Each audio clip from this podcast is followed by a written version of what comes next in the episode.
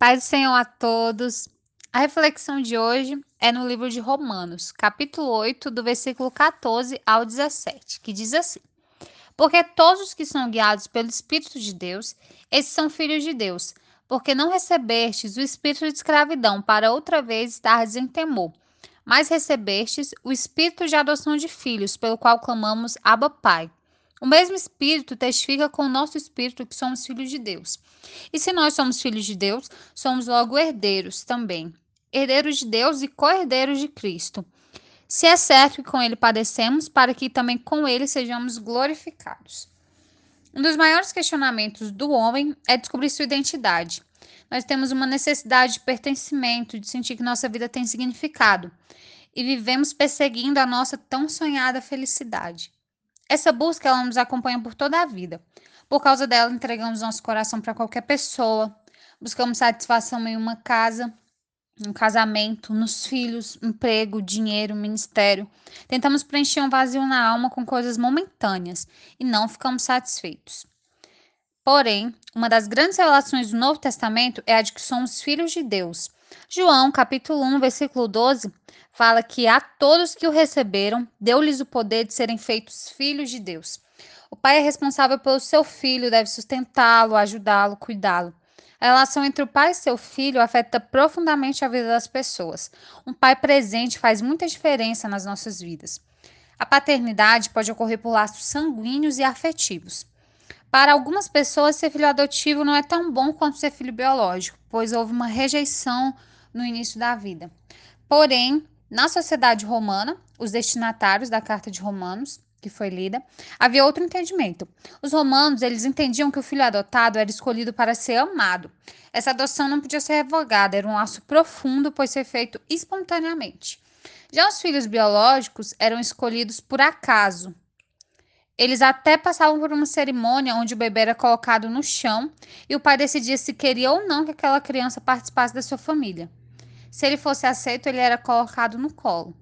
Então, quando Paulo escreve que todos que são guiados pelo Espírito de Deus não receberam o espírito de escravidão, mas receberam o espírito de adoção de filhos, ele está dizendo que nós fomos encontrados, escolhidos e agora somos filhos de Deus. Deus é a nossa origem. Jesus era o filho unigênito. Ele foi enviado ao mundo para que nós fôssemos adotados por Deus. Agora ele é o filho primogênito. E porque nós somos filhos de Deus, o Pai nos enviou o Espírito Santo. Assim, o Espírito Santo cria em nós a convicção dessa nossa relação e nos leva a conhecer a Deus como nosso Pai. Ser filho de Deus é a nossa identidade, nossa origem. Isso nos leva a confiar em Deus, porque Ele é o nosso Aba. Nós temos uma relação profunda, cheia de amor, cheia de afeto com Ele. Deus nos conhece intimamente. Salmo 139, 139 diz que Ele nos projetou, nos formou no ventre da nossa mãe. Ele conhece o nosso deitar, o nosso levantar. Ele sabe as nossas intenções. Deus, Ele cuida de verdade de nós. Lá no Sermão da Montanha, Jesus disse: Qual dentre vós é o homem que pedindo pão a seu filho lhe dará pedra? Se vós, sendo maus, sabeis as coisas boas a seus filhos, quanto mais seu Pai que estás nos céus dará bem ao que lhes pedirem. Se Deus ele alimenta as aves e veste os lírios do campo, imagine o seu cuidado conosco, com seus filhos. Isso não significa que nós estamos no centro do coração de Deus ou que ele vai realizar todos os nossos desejos como se fosse um gênio da lâmpada.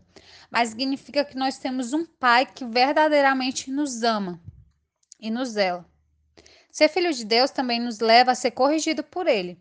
Como um bom pai, Deus nos disciplina. Em Hebreus 12, do versículo 1 ao 11, fala que o Senhor corrige a quem ama. Ele açoita qualquer que recebe por filho. Se nós estamos sem disciplina, nós somos bastardos, não filhos. Deus ele nos corrige para sermos participantes da sua santidade, para produzir o fruto da justiça em nós. Ele quer filhos maduros espiritualmente, quer que vivamos para agradá-lo. Ser filho de Deus também nos leva a manifestar a natureza de Deus. Quando nascemos de novo, nós somos regenerados. E conforme está escrito em 2 Pedro, capítulo 1, versículo 4, nos tornamos participantes da natureza divina. para nos conformarmos a Deus e a sua santidade, sendo imitadores dele como filhos amados. Quando nós nos comportamos como nosso Deus, nós comprovamos que somos filhos dele. Além disso, ser filho de Deus nos leva a ter uma herança. Romanos 8,17 fala que somos herdeiros de Deus e co-herdeiros de Cristo, pois parecemos com Ele, com Ele também seremos glorificados. Essas aflições, elas não vão se comparar com a glória que há de vir. Nós nunca mais teremos fome ou sede, Deus limpará dos nossos olhos toda lágrima. Essa é a promessa que está em Apocalipse capítulo 17, do versículo 16 ao 17. Nós não somos apenas herdeiros, nós somos co-herdeiros de Cristo, ou seja, nós temos a mesma herança que Cristo. Assim, como Joe é, Stott disse, há um vazio no interior do homem e ninguém, senão Deus, pode preenchê-lo. Quando nós conhecemos e cremos em Deus, somos preenchidos por Ele e nós assumimos nossa identidade de filhos de Deus. Que a gente viva assim, sabendo da nossa identidade, sabendo da nossa origem. Que a gente viva como filhos, como filhos do nosso Pai amado.